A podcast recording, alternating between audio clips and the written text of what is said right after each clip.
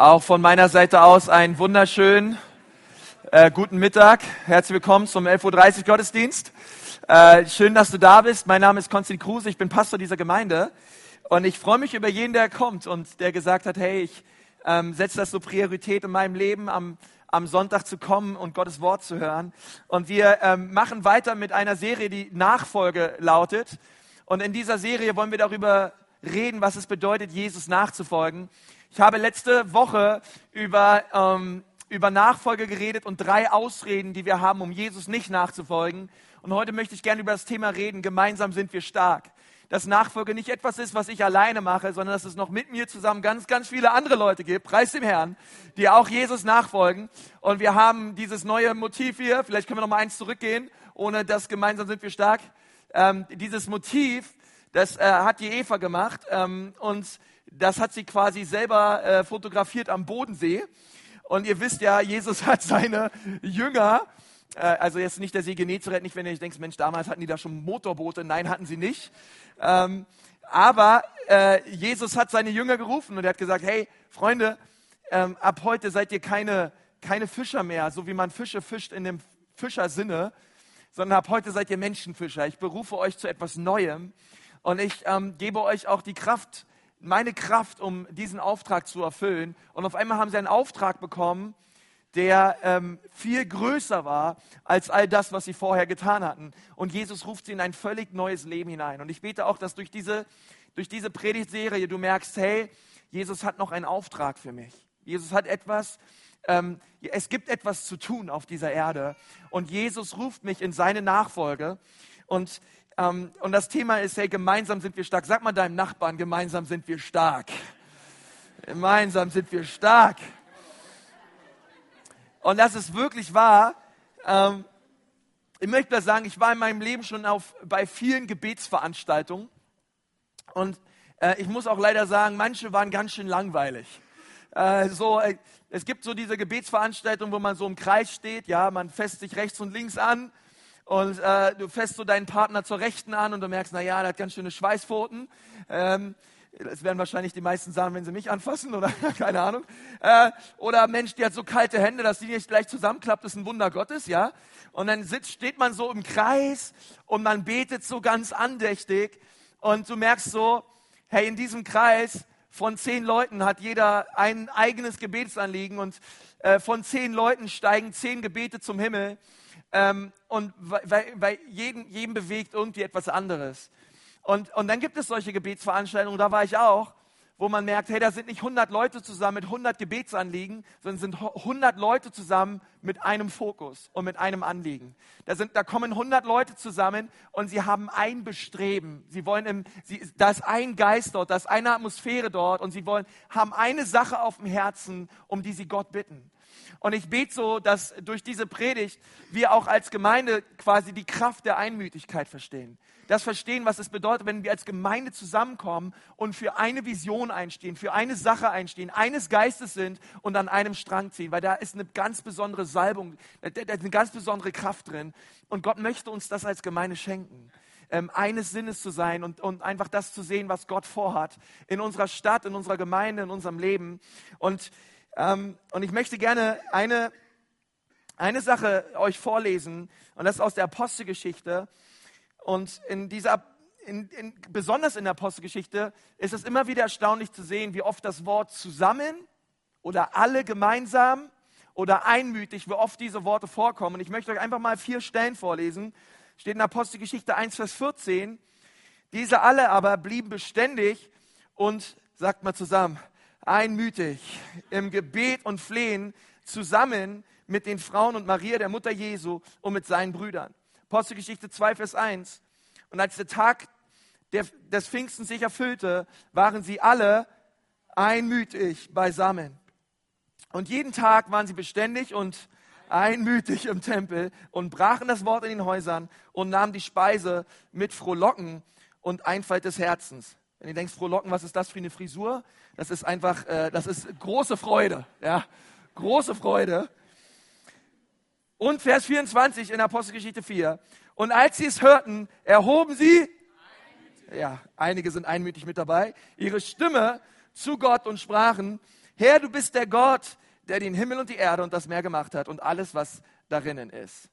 Es ist also sehr auffällig und ich könnte euch noch viele, viele andere Stellen geben und in eurer Predigtmitschrift habe ich auch noch mehr aufgeschrieben, ähm, wie oft wir diese Worte in der, ja, wie oft diese Worte vorkommen in der Apostelgeschichte und wie stark das von der Urgemeinde gelebt wurde. Also die allererste Gemeinde, die es gab. Ähm, sie waren eines Sinnes. Ja, sie waren einträchtig zusammen. Dort gab es keine Elite, dort gab es kein, ähm, keine abgespaltete Sondergruppierung innerhalb der Gemeinde. Äh, dort gab es nicht, da sind die Superbeter und da sind die, die lau sind und da sind die, die keinen Bock drauf haben ähm, und da sind die, die ähm, notgedrungen jetzt mal nach drei Monaten wieder in den Gottesdienst kamen ähm, sondern wenn wir die Urgemeinde uns anschauen und was in der Apostelgeschichte steht, hey, da sehen wir, hey, das war eine Gemeinde, eine herrliche Gemeinde, die einmütig zusammenkommen, eines Geistes, weil sie haben alle den gleichen Geist empfangen. Sie kamen alle zusammen in der Kraft des Geistes und haben so wirklich die Welt verändert. In der Apostelgeschichte 2 ähm, lesen wir, äh, wie das so zusammenkommt, weil Jesus hat immer wieder auch darüber gebet, geredet, hey, wenn ihr zusammen betet, ähm, ist es wichtig, dass ihr einmütig seid. Und auf der anderen Seite sagt er aber auch zu seinen Jüngern, hey, wenn ihr betet, ja, dann, ähm, dann plappert nicht wie die Heiden oder ähm, sucht euch einen, ruhen, einen, ruhigen Ort, geht, geht in irgendein Zimmer rein, in irgendeinen Schrank oder keine Ahnung. Äh, sucht einfach einen Ort, wo ihr ungestört seid. Und an diesem Ort, in dieser Stille, sucht Gott. Und ich denke, da ist auch eine Kraft drin, wenn wir persönlich ähm, beten und wenn wir eine äh, eigene Gebetsatmosphäre und Kultur entwickeln. Aber was wir genauso lesen in der Bibel ist, wenn viele Leute zusammenkommen und gemeinsam beten und gemeinsam Gott suchen. Und da liegt auch eine Kraft drin und da liegen auch Verheißungen drauf. Und wir lesen das so in der Apostelgeschichte 2, ähm, ab Vers 1, dort steht, als der Tag des Pfingsten sich erfüllte, waren sie alle einmütig beisammen, und es entstand plötzlich vom Himmel her ein Brausen, wie von einem daherfahrenden gewaltigen Wind, und erfüllte das ganze Haus, in dem sie saßen. Und es erschienen ihnen Zungen wie von Feuer, die sich zerteilten und sich auf jeden einzelnen von ihnen setzten. Und sie wurden alle vom Heiligen Geist erfüllt und fingen an, in anderen Sprachen zu reden, wie der Geist es ihnen aussprechen, zu aussprechen gab. Und versteht ihr, Einerseits hat jeder Einzelne eine Flamme bekommen, aber gleichzeitig wurden auch alle erfüllt mit dem Heiligen Geist und sie fingen an, in neuen Sprachen zu reden, wie der Geist es ihnen gab, auszusprechen. Und das finde ich so toll bei Gott. Gott sieht den Einzelnen. Gott sieht dich jetzt gerade. Gott weiß, was dich bewegt. Und er sah auch die Menschen, die zu Pfingsten zusammenkommen. Er, er sieht den Einzelnen. Und er schenkte jedem eine Flamme ja, möchte sagen, Jesus hat eine Flamme für dich bereitet. Auch Gott hat, Gott, Gott, Gott hat Feuer für dich bereitet. Gott möchte dein Herz wirklich verändern und er sieht den Einzelnen. Er schenkte jedem Einzelnen ähm, seinen Geist. Aber nicht nur das, sondern alle zusammen fingen an, Gott in neuen Sprachen zu erheben.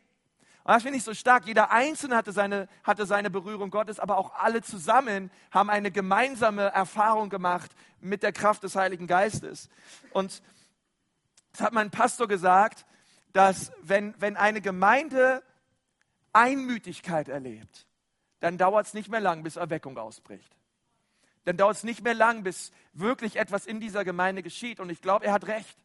Wenn wir einmütig sind, wenn wir eines Sinnes sind, ähm, das ist etwas, wo Gott sagt, das segne ich. Ähm, Gott möchte jeden Einzelnen berühren, aber Gott möchte auch uns alle berühren, berühren und die Einzelnen und die vielen miteinander verbinden. Die Welt heutzutage, sie redet so viel über den, den, den Einzelnen, sie redet so viel über, äh, ja, darüber, wie wir selber unser Leben gestalten können. Ähm, es gibt Studien darüber, obwohl es vielleicht ursprünglich mal die Intention war, von Facebook Menschen miteinander zu verbinden, gibt es Studien darüber, dass Facebook eigentlich ähm, die Menschen vereinsamt oder in, in Isolation führt weil man, man macht alles irgendwie nur noch virtuell und man trifft sich nicht mehr, man ist nicht mehr zusammen. Und, ähm, und es gibt Studien darüber, wie, wie, wie, wie Facebook oder andere Social-Media-Dinge eigentlich dazu führen, dass Menschen einsamer werden. Ja, die meisten Haushalte in Deutschland sind Single-Haushalte. Und wir sehen so in unserer Gesellschaft so diesen Trend. Äh, Facebook zum Beispiel ist auch eine Sache, wo so ganz viel Neid rüberkommt. Ja, Leute sehen ein schönes Bild äh, von ihrer Freundin und denken, hey, die hat wieder so einen hammermäßigen Tag und ich habe so einen schlechten Tag. Ja, die hat vielleicht einen hammermäßigen Tag an dem Augenblick, wo sie das Bild online gepostet hat. Aber wer weiß, wie der Rest des Tages verläuft. Ja, und Facebook und, und all so Dinge können auch so viel Neid in uns hervorbringen, weil wir so meinen, es geht allen anderen Leuten geht es besser als mir. Und dann steht hier, und so ist es so, auf unserer Gesellschaft ganz, zielt ganz stark darauf ab, ähm, dass der Einzelne äh, sich selbst beschäftigt und irgendwie eine gute Zeit hat. Und wenn wir, die, wenn wir uns die Urgemeinde anschauen, dann sehen wir das Gemeinsame. Dann sehen wir immer wieder, wie, ähm, wie Gott es segnet, wenn sie zusammenkommen, wenn sie einträchtig waren, wenn sie eines Sinnes waren. Und ich habe mich immer gefragt, hey, was, warum hat Jesus eigentlich in seinem hohepriesterlichen Gebet in Johannes 17 äh, eigentlich, er war schon auf dem Weg zum Kreuz und das war eines so der letzten Dinge, die er getan hat. Warum hat Jesus eigentlich für Einheit gebetet? Ich meine jetzt mal ehrlich, wenn ich wüsste, ich müsste ähm, bald mein, mein Leben geben, ja, dann würde ich beten, Vater, ich bitte dich, äh, die Schmerzen, die ich gleich durchmache, bitte lass die nicht so hart werden ähm, bitte mach, dass die Soldaten einen guten Tag haben und mich nicht ganz so schlimm verprügeln. Ähm, bitte Herr, mach Vater, dass ich es irgendwie hier durchschaffe. Ich weiß nicht, was du gebetet hättest, aber ich hätte nicht, nicht für Einheit gebetet. Aber das ist das, was Jesus gebetet hat, als das Gebet schlechthin in der Bibel. Er gesagt hat, hey, ich möchte, dass sie eins seien. Und wir lesen das in Johannes 17, Vers 20 ähm, wo Jesus über Einheit betet. Und das wird heutzutage sehr schnell überlesen, aber lass uns es nochmal anschauen. Johannes 17, Vers 20. Dort steht, ich bitte aber, sagt Jesus für seine Jünger, ich bitte aber nicht nur für diese allein, sondern auch für die, welche durch ihr Wort an mich glauben werden. Ich finde es erstmal großartig, dass Jesus für die gebetet hat, die noch nicht an ihn geglaubt haben. Ich glaube, da liegt ein absoluter Schlüssel drin für uns als Gemeinde, dass wir Glauben haben und beten für die Menschen, die noch nicht an Jesus glauben. Für mich als Pastor ist es so, ähm, dass ich sage, hey, oh, lass uns, lass uns unseren Fokus, lass uns unseren Fokus immer wieder neu, immer wieder neu ausrichten und zu sagen, hey, wir sind eine Gemeinde auch für die, die noch nicht da sind. Weil wir existieren nicht für uns, sondern wir existieren für eine verlorene Welt und wir setzen alles daran, dass die Verlorenen zurückkehren zum Vater. Und deswegen ist der leere Stuhl auch in einer Gemeinde höchst interessant, weil dort sitzt, dort, der, der leere Stuhl hat das Potenzial, dass auf diesem Stuhl irgendwann mal jemand sitzt, den du kennst, den du eingeladen hast. Deine Verwandten, deine Freunde. Ähm, und, und Jesus hat für die bereits gebetet. Jesus hat bereits für die gebetet, die noch nicht da waren. Und ich sage euch als Gemeinde, wenn wir uns um uns selbst drehen, dann drehen wir uns im Boden und sind irgendwann nicht mehr zu sehen. Aber wenn wir diesen Fokus haben und sagen, Herr, wir beten und wir glauben für die Leute, die noch nicht da sind. Das ist ein Gebet, was Gott segnet und was er erfüllt. Und, und dann sagt er weiter, auf dass sie alle eins seien, gleich wie du Vater in mir und ich in dir. Auf dass auch sie in uns eins seien, damit die Welt glaube, dass du mich gesandt hast. Und dann betet Jesus für uns. Ist es nicht stark, dass Jesus für dich gebetet hat? Äh, dass, er, dass er dich bereits gesegnet hat und, ähm, und gebetet hast, dass du erkennst, dass er der Gesandte ist, dass er der ist, der in die Welt gekommen ist, um dich zu befreien, um mich zu befreien von unserer Schuld und von unseren Sünden. Jesus hat für die Ecclesia Nürnberg bereits gebetet. Er hat für uns gebetet. Und ähm, das motiviert mich sehr. Ähm, aber er fokussierte sich auf Einheit. Das ist das, das zentrale Thema des hohepriesterlichen Gebets. Und ich möchte, bevor wir äh, praktisch darüber reden können, wie können wir als Gemeinde Einmütigkeit leben, auch im Gebet, euch drei Prinzipien über Einheit mit auf den Weg geben. Drei ähm, Prinzipien der Einheit. Und das erste ist die Einheit Jesu. Was ich mit euch reden möchte. Das zweite ist die Einheit mit Jesus. Und das dritte ist die Einheit im Namen Jesu die Einheit im Namen Jesu, die ist sehr kostbar. Als erstes die Einheit Jesu. Und was ich damit meine, ist, dass unser Gott ein Gott ist. Es steht in 5. Mose 6, Vers 4, höre Israel, der Herr unser Gott ist ein Gott. Sag mal und sei, der Herr unser Gott ist ein Gott. er ist ein Gott. Er ist ein Gott. Ähm, er ist nicht nur Singular, sondern er offenbart sich in Gott Vater, Gott Sohn und Gott Heiliger Geist. Er, er hat gesagt in 1. Mose 1, Vers 26, und Gott sprach, lasst uns Menschen machen in unserem Bild und uns ähnlich. 1. Mose 1, Vers 1, den Vers, den die meisten von uns auswendig können. Im Anfang schuf Gott Himmel und Erde. Nun, das Wort, was wir da für Gott lesen, ist das Wort Elohim. Und Elohim steht im Plural und das Wort für schaffen steht im Singular. Seit der, der dreieinige Gott hat bereits geschaffen. Er ist der, der wirkt. Er, der dreieinige Gott war es, der die Erde erschuf.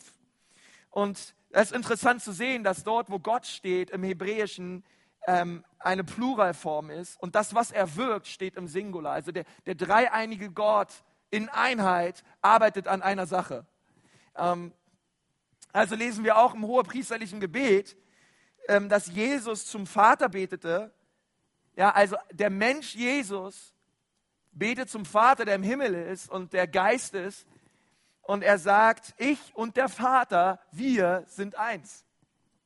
Ich meine, es ist jetzt ziemlich schwierig, deinem kleinen Kind zu erklären, wenn er sagt, äh, Konzi, wie funktioniert das? Ähm, es ist ein Geheimnis. Der, der dreieinige Gott ist wirklich ein Geheimnis, ähm, was sich nicht so platt erklären lässt, aber es ist ähm, eine Wahrheit, die uns von 1. Mose bis Offenbarung immer wieder begegnet, dass der dreieinige Gott am, am Werk ist und dabei ist, diese Welt zu verändern. Als Jesus getauft wurde, als Mensch und als Gott. Da war er im Jordan und ähm, eine Taube kam auf ihm herab und sie symbolisiert den Heiligen Geist. Und der Himmel ging auf und der Vater sprach, das ist mein geliebter Sohn, an dem habe ich all mein Wohlgefallen. Und wir sehen schon wieder der dreieinige Gott, der präsent ist und wirkt. In Johannes 14, Vers 10 lesen wir, glaubst du nicht, dass ich im Vater bin und der Vater in mir ist? Die Worte, die ich zu euch rede, rede ich nicht von mir selbst, sondern der Vater, der in mir wohnt, er tut diese Werke. Also der Vater ist so sehr im Sohn, dass die Werke, die der Sohn tat, eigentlich der Vater tat. Die beiden waren unzertrennlich. Es war eine, eine Einheit. Und diese Einheit begegnet uns ständig in der Schrift. Und ich möchte euch sagen, ähm, weil Gott eins ist, kann er Uneinigkeit genauso wenig segnen wie Ungerechtigkeit oder Unreinheit. Seid ihr noch, seid ihr dabei? Ähm, weil, weil, weil Gott gerecht ist, kann er Ungerechtigkeit niemals segnen. Weil Gott rein ist, kann er Unreinheit niemals segnen. Aber weil Gott eins ist, weil er einer ist, kann er auch Uneinigkeit niemals segnen. Gott, Gott, Gott hasst Scheidung. Gott hasst Uneinigkeit. Er hasst Zwietracht. Er hasst Spaltung. Es, weil es ist seinem Wesen völlig fremd. Es entspricht nicht seinem es entspricht nicht nur seinem Charakter, es entspricht seinem Wesen nicht. Gott ist dreieinig. Und er liebt Einheit. Und, ähm, und das eine ist, hey, dass ich hier, dass du weißt, hey, ich, ich, möchte, ich möchte ganz ehrlich sein mit dir. Wenn du in Zwietracht lebst mit deinen Mitmenschen, wenn du sagst, hey, oh, morgen ist schon wieder Montag, da sehe ich schon wieder meine Arbeitskollegen, ey, die können mich alle mal kreuzweise und mein Chef, mit dem will ich nichts zu tun haben und ähm, vielleicht sagst, sitzt du auch hier und sagst, oh, wenn du meine Ehefrau kennen würdest, die geht mir so auf den Zeiger oder keine Ahnung, was dich gerade bewegt. Ähm, aber ich möchte dir sagen, mit so, einer, mit so einer Herzenshaltung kann Gott dich nicht segnen. Obwohl er dich segnen möchte, aber äh, versteht ihr, dort wo Zwietracht, dort wo Bitterkeit, dort wo Groll ist gegenüber anderen Leuten und wir uns distanzieren und Uneinheit schaffen, dort äh, zieht sich der Segen Gottes zurück. Weil Gott ein Gott ist. Und Gott ist der, der Gott ist der, der zusammenführt.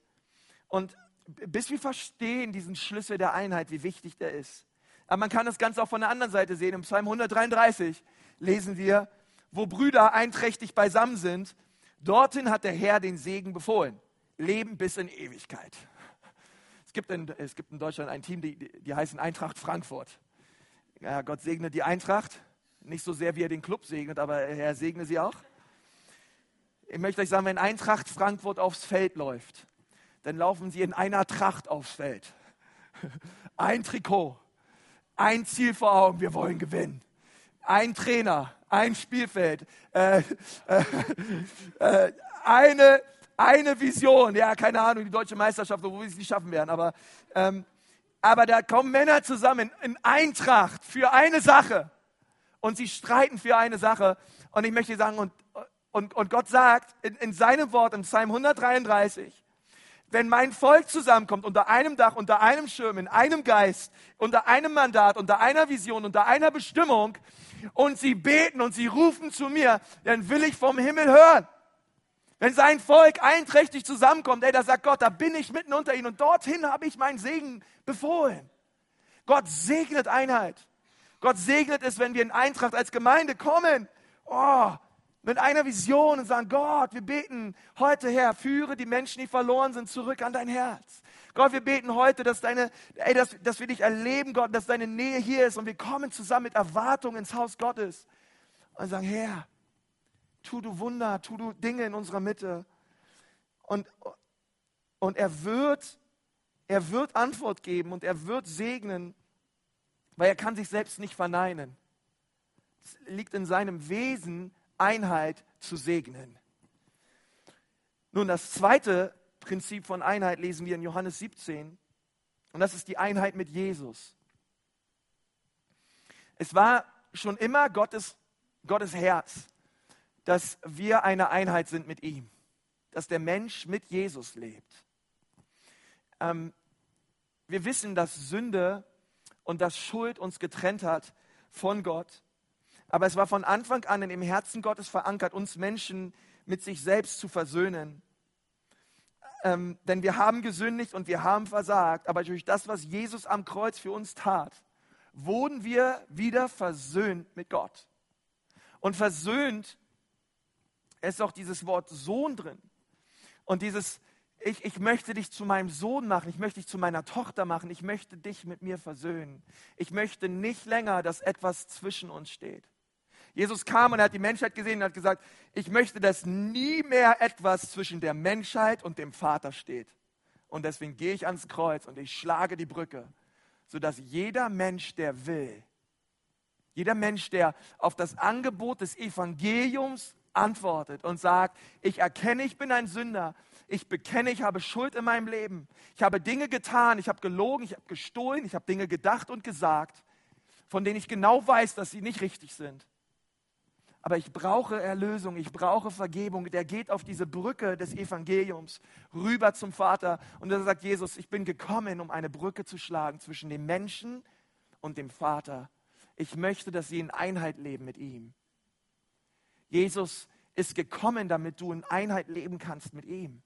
Er ist gekommen, um dich zu heilen. Er ist gekommen, um dir zu vergeben, um dich mit Gott zu versöhnen. Und nicht nur das, sondern er sagt auch zur Gemeinde, ihr habt den Dienst der Versöhnung empfangen. In 2. Korinther 5, Vers 20. So haben auch wir einen Dienst von Gott bekommen, ein Mandat als Gemeinde von Gott bekommen, anderen auf diesen Weg des Kreuzes hinzuweisen und zu sagen, hey, du brauchst Vergebung, du trägst Lasten in deinem Leben, komm zu Jesus, komm zu ihm, denn dafür ist er gekommen, um dir zu vergeben. Und so haben wir diesen Dienst der Versöhnung empfangen steht in Jesaja 53, Vers 6. Wir alle, sagt mal alle. Ja, das finde ich immer so schön, weil da Konsti, alle, wir gingen in die Irre. Ich, ich, ich bin in die Irre gegangen, steht. Hey, wie, wie Schafe, jeder, san, jeder wandte sich auf seinen Weg. Denn ich habe mal gehört, wenn Schafe erstmal auf den falschen Weg gehen, dann sind die ziemlich äh, nörrisch. Ja, und die kriegst du schwer wieder zurück. Aber der Herr warf unserer aller Schuld auf ihn. Und damit ist Jesus gemeint. Der Herr warf deine Schuld auf ihn. Unabhängigkeit ist das, was der Mensch schon immer wollte. Ist das, was der Mensch liebt. Versteht ihr, wenn wir über, über das Thema Nachfolge reden, dann reden wir darüber, dass wir Jesus nachfolgen. Aber wir reden nicht darüber, dass Jesus uns nachfolgt. Das ist ein großer Unterschied. Weil es gibt viele Menschen, die glauben, ach, ein bisschen Spiritualität tut mir gut. Ein bisschen Glaube tut mir gut. Ein bisschen Kirche, ja, U-Boot-Christen am Ostern, Weihnachten, ein bisschen, ein bisschen, ähm, ein bisschen davon, ein bisschen davon. Und man stellt sich so sein, sein christliches Menü zusammen. Und hin und wieder geht man an sein christliches Menü der guten Taten und, und der äh, vornehmlichen Religion und man isst da so ein bisschen von und man, man, man, man freut sich so darüber. Aber das ist nicht das, was die Bibel meint. Die Bibel ruft uns nicht zur Nachfolge, damit Jesus dir nachfolgt, damit du so ein bisschen von Jesus in deinem Leben hast und damit dein Gewissen irgendwie beruhigt wird. Sondern wenn die Bibel über Nachfolge redet, dann redet sie eigentlich darüber, dass, dass ich mein Ego nehme und dass ich sage, es geht in meinem Leben nicht mehr um mich, um meine Wünsche, um meine Träume und um Dinge, die ich verwirklicht sehen möchte in meinem Leben, sondern ab sofort möchte ich für Jesus leben. Und was er für mein Leben will, das will ich auch. Versteht ihr? Und das bedeutet nicht, dass Jesus uns alles wegnimmt, alles entzieht und irgendwie sagt, ja, jetzt muss mal schauen, wie du selber zurechtkommst. Nein, sondern ich weiß, sein Plan für mein Leben ist der allerbeste Plan, den es gibt. Ich weiß, das, was er für mich vorbereitet hat, ey, besser geht's nicht. Und so gibt es Tausende, Millionen von Zeugnissen auf dieser Erde von Menschen, die das gesagt haben. Die nicht gesagt haben, oh, Jesus kommt und raubt mir meine Freiheit. Nein, Jesus hat mich überhaupt erst in wahre Freiheit geführt. Und ich bin nicht mehr Knecht von Schuld und Sünde. Ich lebe nun in Einheit mit Jesus. Ich weiß noch, ich, ich weiß nicht, wann ich das letzte Mal Big Brother geschaut habe, aber ich möchte euch ehrlich bekennen, es ist ganz, ganz lange her. Ich verspreche es euch. Ähm, es gab damals, äh, ich weiß nicht, wie alt ich war, 17 oder so, damals waren noch Slatko, Slatko und Jürgen dabei. Ich weiß nicht, wer von euch kennt die noch? Okay. Ähm, da lief immer eine Titelmusik und diese Titelmusik lautete, leb, leb so, wie du dich fühlst, leb dein Leben so, wie du selber nur willst. Und ich weiß noch, ich fand das Lied damals irgendwie so toll. Ja, Big Brother, leb, leb dein Leben so, wie du selber. Und dann bin ich mal so zu Hause rumgelaufen, ne? bis ich mal irgendwann so mir mal überlegt habe, was für einen Stuss ich dort singe. Hey, leb dein Leben so, wie du selber nur willst und so. Ich weiß nicht, ob das so gut ist, wenn ich so leben würde, wie ich wollen würde. Ich, ist nicht eigentlich das, was ich will. Und, ähm, und ich habe hab gemerkt, hey, das ist das, was die Welt will. Leb, wie du willst. Leb, wie du dich fühlst. Mach, was du willst. Rede, wie du willst, denk, wie du willst, mach, lass die Sau raus. Und ich denke so, hey, das ist so, ähm, ich, ich, ich preise Gott dafür, dass er mich davon erlöst hat. Und dass ich, dass ich das erkannt habe, ich, ich, ich will das gar nicht, ähm, sondern ich merke, der Wille Gottes für mein Leben ist besser als mein eigener. Ich danke den Herrn, dass er mir vergeben hat, dass ich versöhnt bin mit ihm, dass er mich geheilt hat, dass er mich errettet hat und dass ich ein völlig neuer Mensch geworden bin dass er meine Aggression und meine Rebellion auf, auf sich geworfen hat und gesagt Konsti, du bist frei davon. Du darfst nun leben. Und das Dritte ist, die Einheit im Namen Jesu. Die Einheit im Namen Jesu. Ich kann das verstehen, dass manche Menschen auf Kirchen schauen und etwas enttäuscht sind.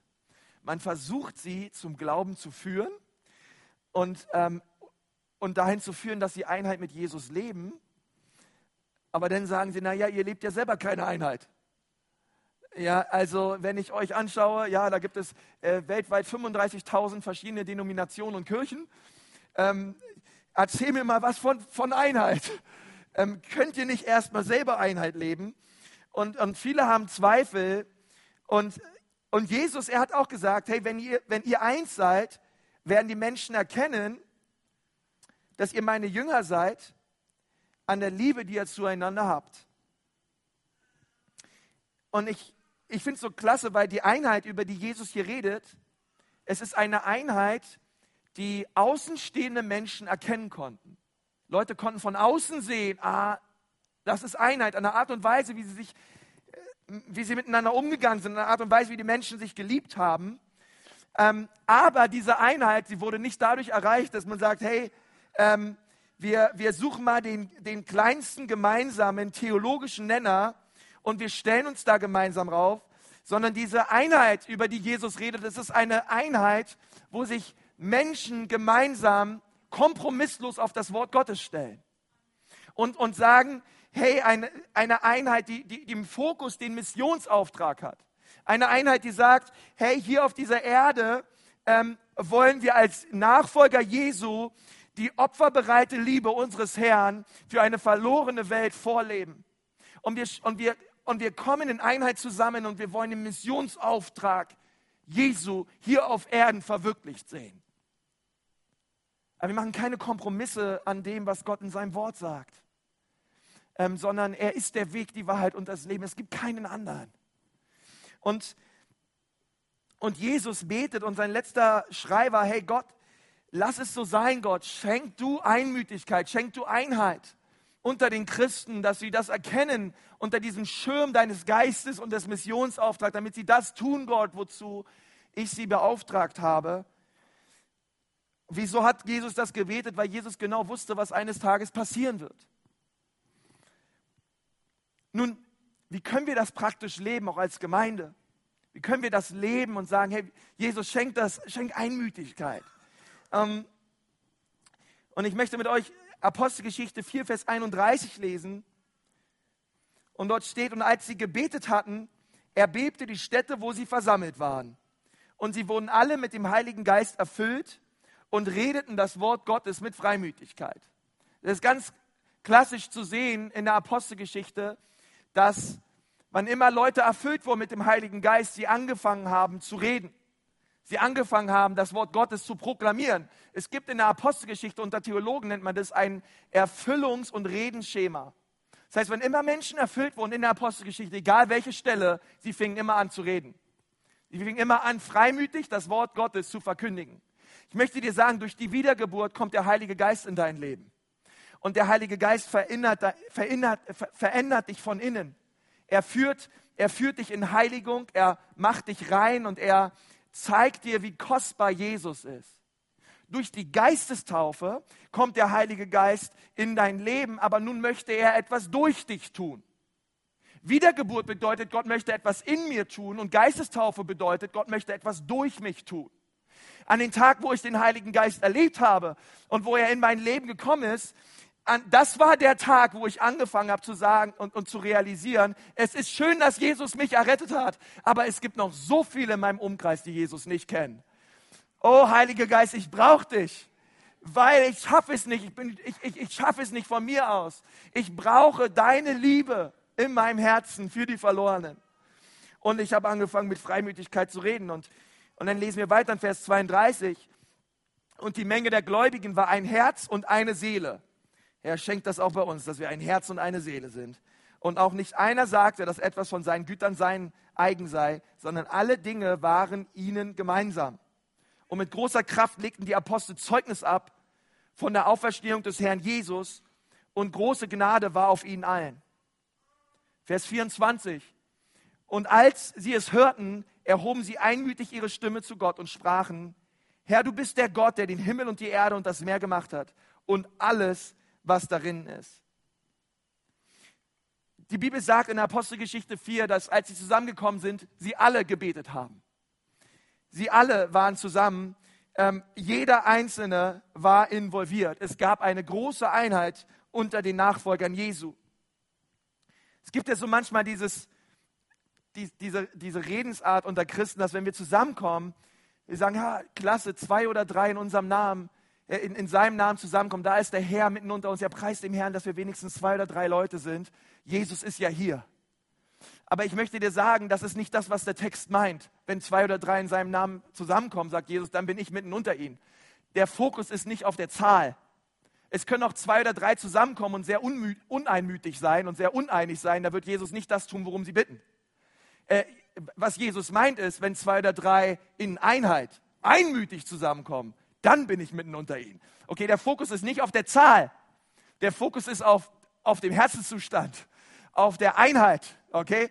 Hey, was ist los, wenn 100 Leute einmütig zusammenkommen? mit einem Fokus und mit einer Vision und anfangen, Gott zu preisen und ihn zu erheben. Da sagt Gott, oh, da werde ich meine Hand ausstrecken und ich werde Zeichen und Wunder tun in ihrer Mitte. Und das begeistert mich. Dieses griechische Wort, was wir lesen, dass wenn zwei oder drei zusammenkommen, dieses Wort zusammen, davon stammt das Wort Symphonie ab. Okay, die Symphoniker. Gott segne die Nürnberger Symphoniker, ganz besonders. ähm, versteht ihr, da, da kommt so dieses Wort her und ich weiß nicht, ob du schon mal beim Orchester warst oder bei einem Konzert warst. Ja, also jetzt, ich meine jetzt hier nicht Rockkonzert oder so. Äh, ich meine so richtig so noch mit Bläsern und irgendwelchen Holzinstrumenten und so. äh, Hammer-Sache. Und äh, versteht ihr, ein, äh, bei den Symphonikern oder in der Philharmonie oder bei einem Orchester ähm, ist es ganz, ganz wichtig und vonnöten, dass man zusammenspielt. Okay, da hat nämlich jeder Musiker hat sein eigenes Instrument und versteht ihr, da gibt es große Leute, kleine Leute, Leute, die lange dabei sind, Leute, die noch nicht so lange dabei sind, unterschiedliche Herkünfte. Ähm, aber sie alle ähm, sitzen vor demselben Notenblatt und sie alle wissen genau, was sie zu spielen haben. Und weil jeder genau weiß, was er zu spielen hat, hört sich das schön an, was sie dort spielen. Und ich habe manchmal so das, das Gefühl, hey, Gemeinde ist eigentlich ähnlich oder sollte zumindest so sein. Wir sind wie eine Symphonie. Okay? Ich kann mir manchmal vor, vorstellen, wie Gott im Himmel sitzt.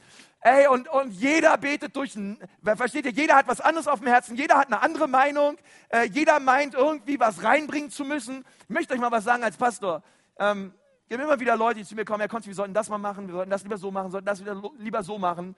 Und dann steht hier, äh, es kommen neun Leute zu mir und neun Leute haben zehn Meinungen. Ähm, und jeder meint, die Art und Weise, wie er es macht und er es meint, so muss es sein. Versteht ihr? Und, und, und, und man kommt, da ist keine Einheit. Ja, und, und, versteht ihr, wie, wie, wie, wie ist es, wenn ein Volk zusammenkommt? Ich kann mir vorstellen, Gott da oben und alle spielen durcheinander und jeder spielt, wie er will. Ja, jeder quietscht und geigt, wie er will. Jeder will die erste Geige spielen. Ähm, und ich denke so, hey, wir sind ein Volk. Wir sind eine Gemeinde. Lasst uns, lasst uns einen Fokus haben. Lasst uns gemeinsam ausrichten. Lasst uns immer wieder neu verstehen, hey, es geht nicht um uns. Wir glauben an Jesus, ja, und wir wollen voran, auf jeden Fall. Aber lasst uns immer wieder vor Augen halten, hey, wir haben einen Auftrag zu erfüllen. Wir haben einen Auftrag zu erfüllen, Menschen das Evangelium zu predigen und ihnen zu verkündigen und sie in Jüngerschaft zu führen. Lass uns mal unsere, unsere, unsere ganzen Bemühungen und all das in das stecken, für den Nächsten da zu sein. Der Geist, der zu Pfingsten auf die Gemeinde gekommen ist, war ein Geist für andere. Jetzt wird's ruhig. Es ist ein Geist für andere.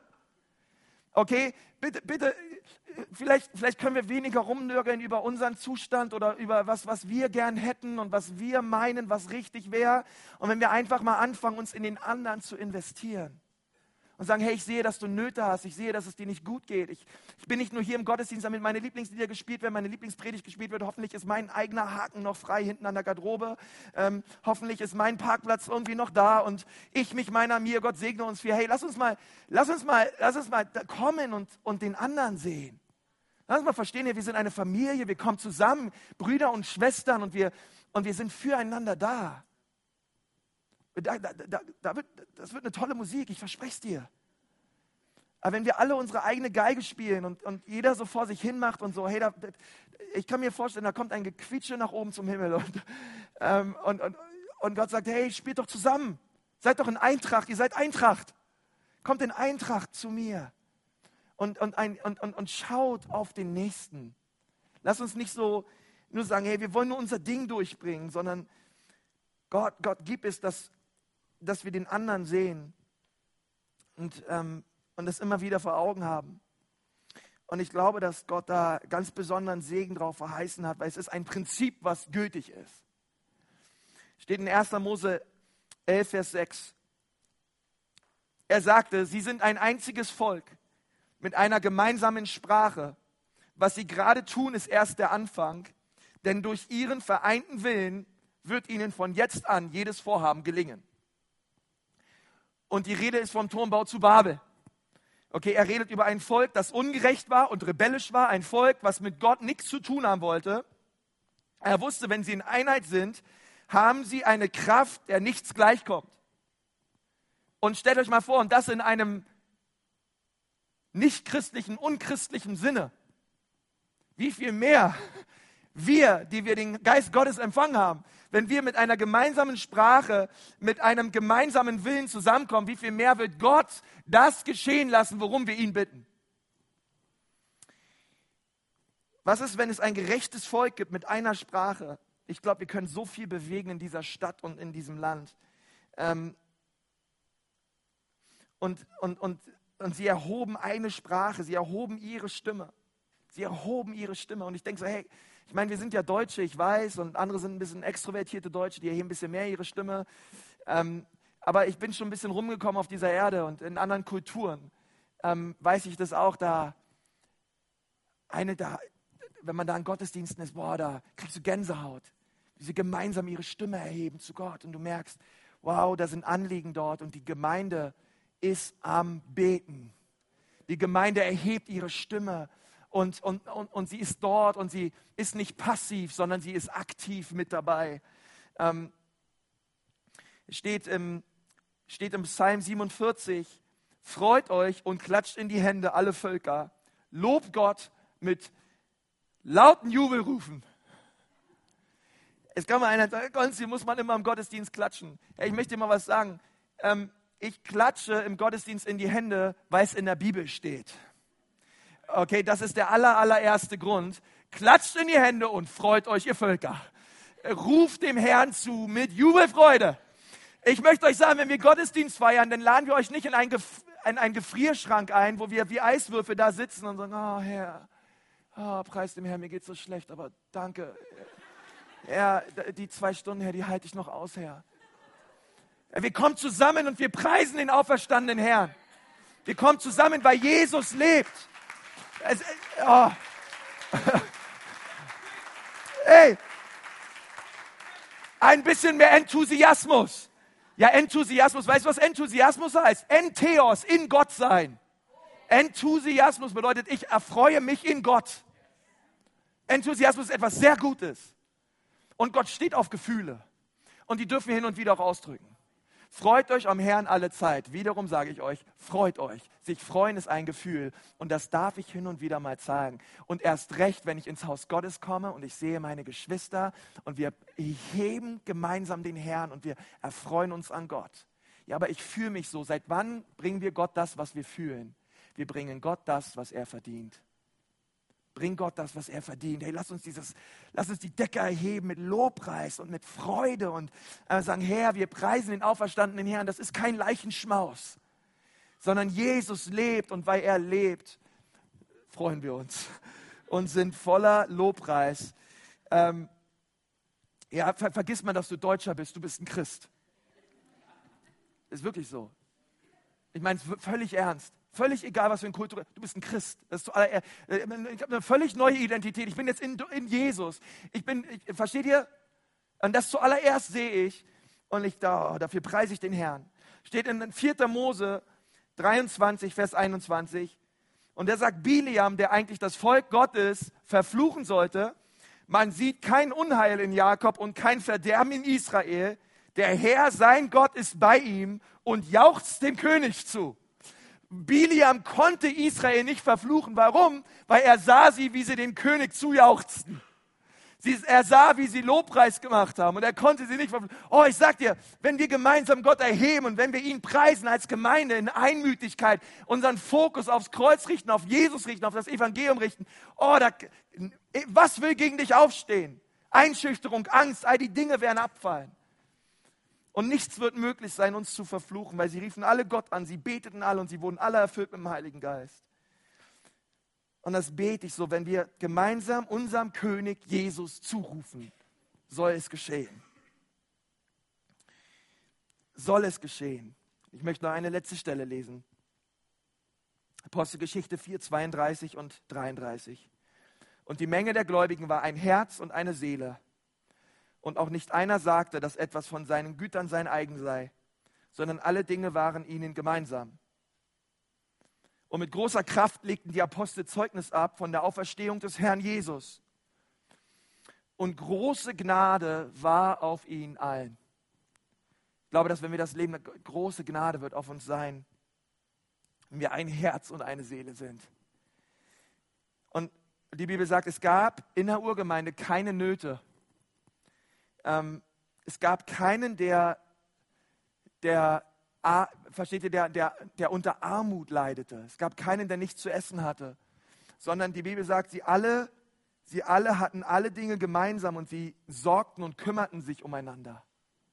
Und versteht ihr, wenn wir um Einheit reden und auch wenn ich ähm, so an unsere Gemeinde denke und an das denke, was, was wir tun, dann ist das so mein Herz, dass wir in diesem Jahr als Gemeinde mehr in die Mission geben, mehr spenden als jemals zuvor.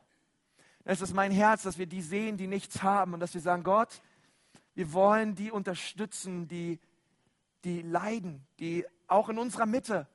Gott, wir wollen, wir wollen Nöten als Gemeinde begegnen. Und ich finde es so stark, dass hier alles steht. Sie alle, sie alle taten es gemeinsam. Und ich möchte dich herausfordern in diesem Jahr.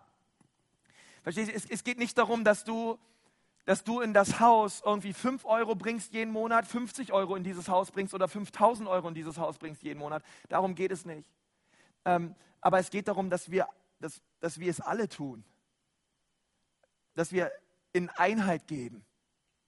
Es nicht 100, 100 oder 120 Leute sind, die geben, sondern dass wir merken, hey, hier ist eine Großzügigkeit im Haus, wo jeder Einzelne bereit ist, sein Teil zu bringen. Wie auch immer der sei. Aber jeder Einzelne bringt seinen Teil. Und wenn jeder Einzelne ist, dann tun wir es gemeinsam. Und so können wir den Nöten begegnen, die da sind. Und da möchte ich dich zu ermutigen, auch in diesem Jahr. Wie, wie sieht dein Teil aus? Was kannst du bringen? Ich möchte dich ermutigen, bring es. Weil wir wollen es alle tun. Und ich weiß, wenn wir es alle tun, können wir jeden Einzelnen segnen. Und große Gnade soll auf uns sein, in Jesu Namen. Amen. Amen.